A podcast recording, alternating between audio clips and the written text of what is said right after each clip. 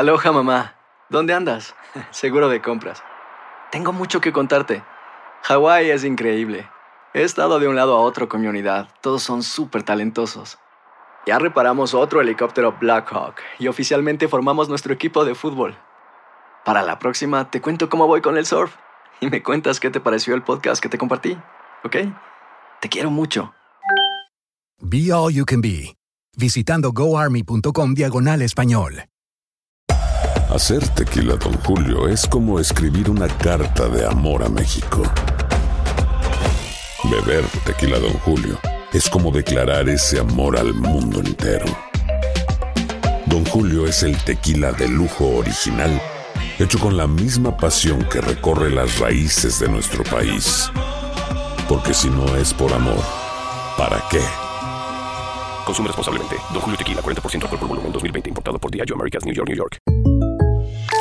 When something happens to your car, you might say,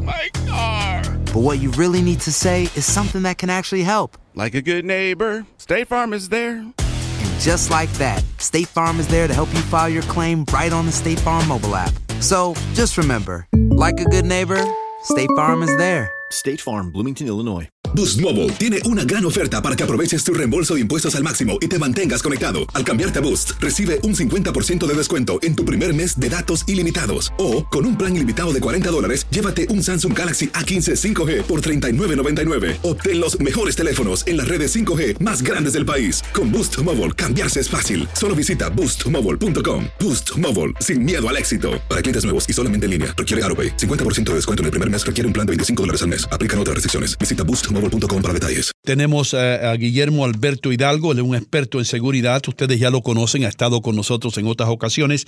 Y le damos la bienvenida para que nos hable un poco acerca de lo último ocurrido en México, 22 muertos. Guillermo, ¿cómo tú estás? Bienvenido a Buenos Días, América. Muy buenos días eh, a, ambos y muy buenos días a todos nuestros hermanos de habla hispana en la Unión Americana. Sus órdenes. Bueno, aquí nos preocupamos mucho, hermano, por México y, no tenemos que ser mexicanos. Los latinoamericanos están pendientes de lo que está ocurriendo y, y este tiroteo, esta masacre, se le puede llamar así, que dejó 22 muertos ya según tengo entendido.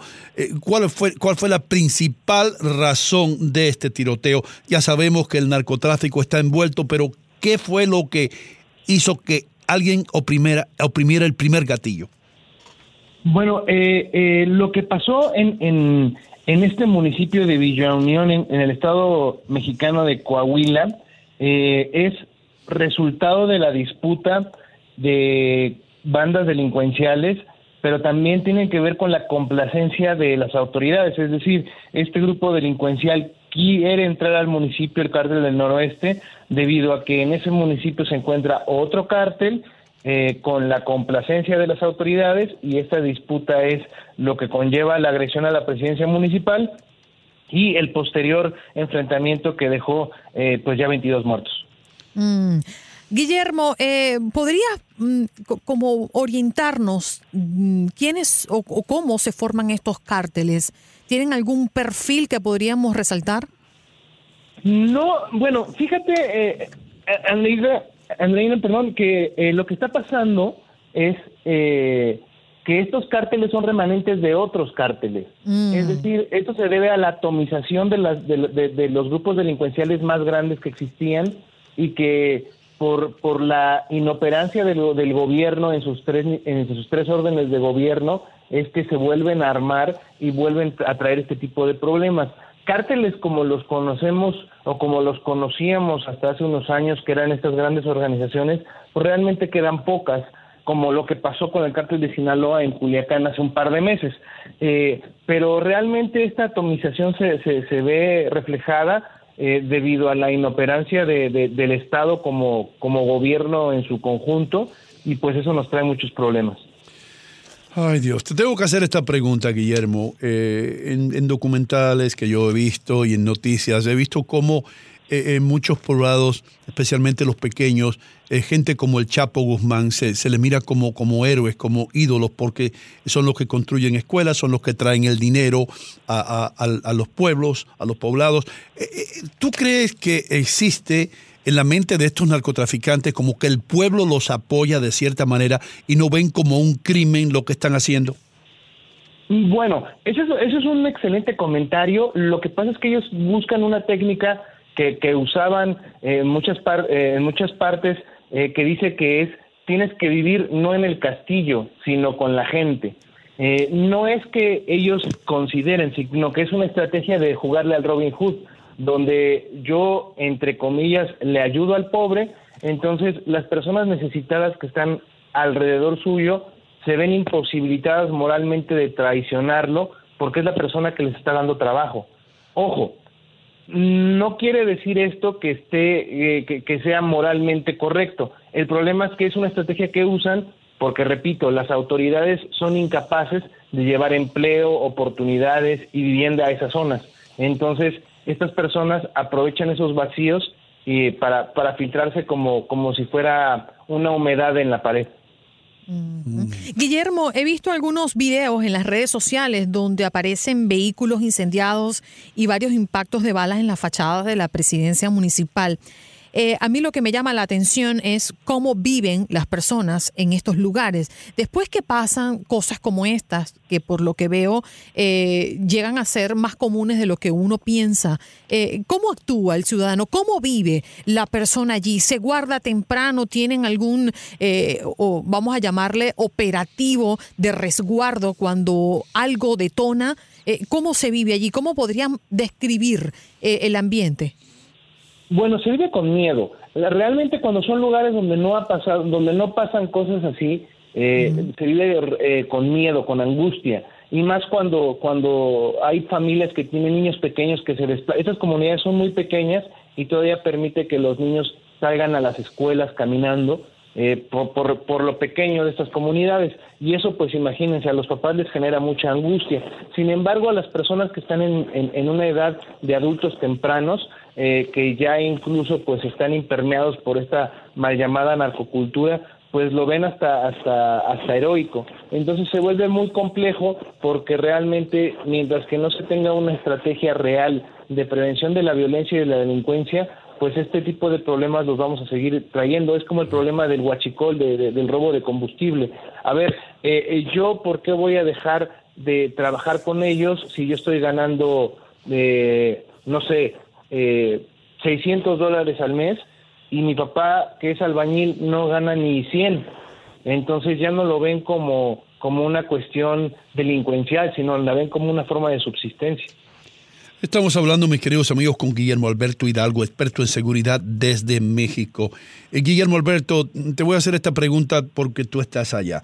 Eh, Ya sabemos lo que dijo López Obrador hace unos meses, que en México no existía, y corrígeme si estoy equivocado, eh, la guerra en contra del narcotráfico. Sin embargo, después que él pronunció ese discurso o que dijo esas palabras, hemos visto que la violencia ha aumentado, como dos eh, incidentes nombro a eh, el asesinato de los mormones en la comunidad LeBaron y también lo que sucedió ahora hace una semana. ¿Crees tú que tuvo un impacto en la mente de los narcotraficantes el que el presidente del país haya dicho que no hay una guerra en contra del narcotráfico? Claro, les da, les da man- manga ancha para actuar. El problema es que muchas de esas organizaciones ya están actuando como organizaciones terroristas. Lo que comenta o lo que comentó el presidente de Estados Unidos, aunque pudiera escucharse muy loco, eh, son de las pocas veces que tiene la razón. Eh, y aquí el asunto es que eso hace, fíjense que una declaración que podría, que se escucha muy mala, que es esta de, de, de tomar en cuenta los grupos delincuenciales mexicanos como grupos terroristas, por primera vez nos va a servir de algo de este lado en, en México. Les voy a explicar por qué.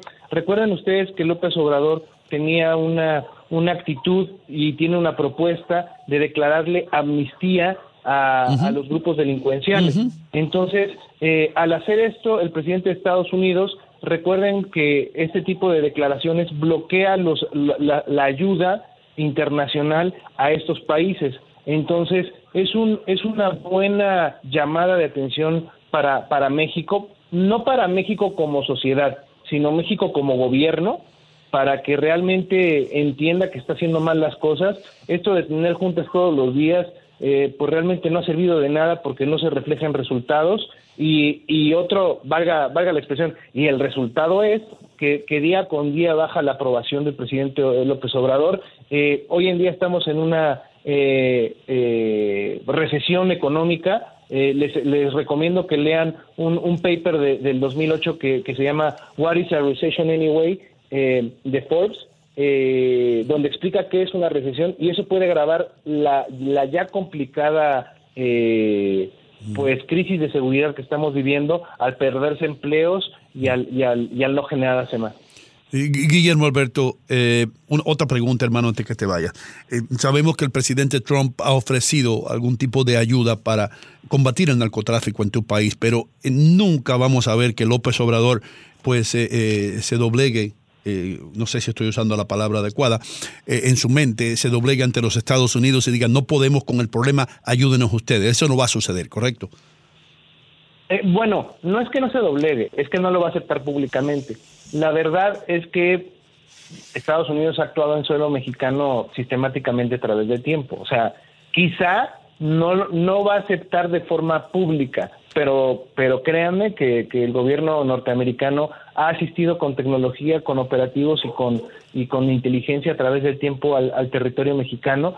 Y eh, yo creo que le está llegando el, el agua al cuello a, a, a las autoridades eh, federales y van a tener que entender que, si, que, que este no es un problema de caprichos de soberanía, que es un problema regional, porque tanto afecta lo que pasa en Estados Unidos a México como afecta viceversa, lo que pasa a, eh, eh, en México a Estados Unidos. Entonces, mientras que no entendamos que esto es un problema regional, eh, va a haber muchos problemas, así como también Estados Unidos tiene que entender que el problema también es la demanda que hay el suelo norteamericano por las drogas que pasan por México. Eso también sería muy infantil no decirlo. Sí, por supuesto que esa es la realidad. Guillermo Alberto Hidalgo, te damos las gracias nuevamente. Brillante tu intervención. Aquellas personas que quieren seguirte en las redes sociales, ¿qué deben hacer?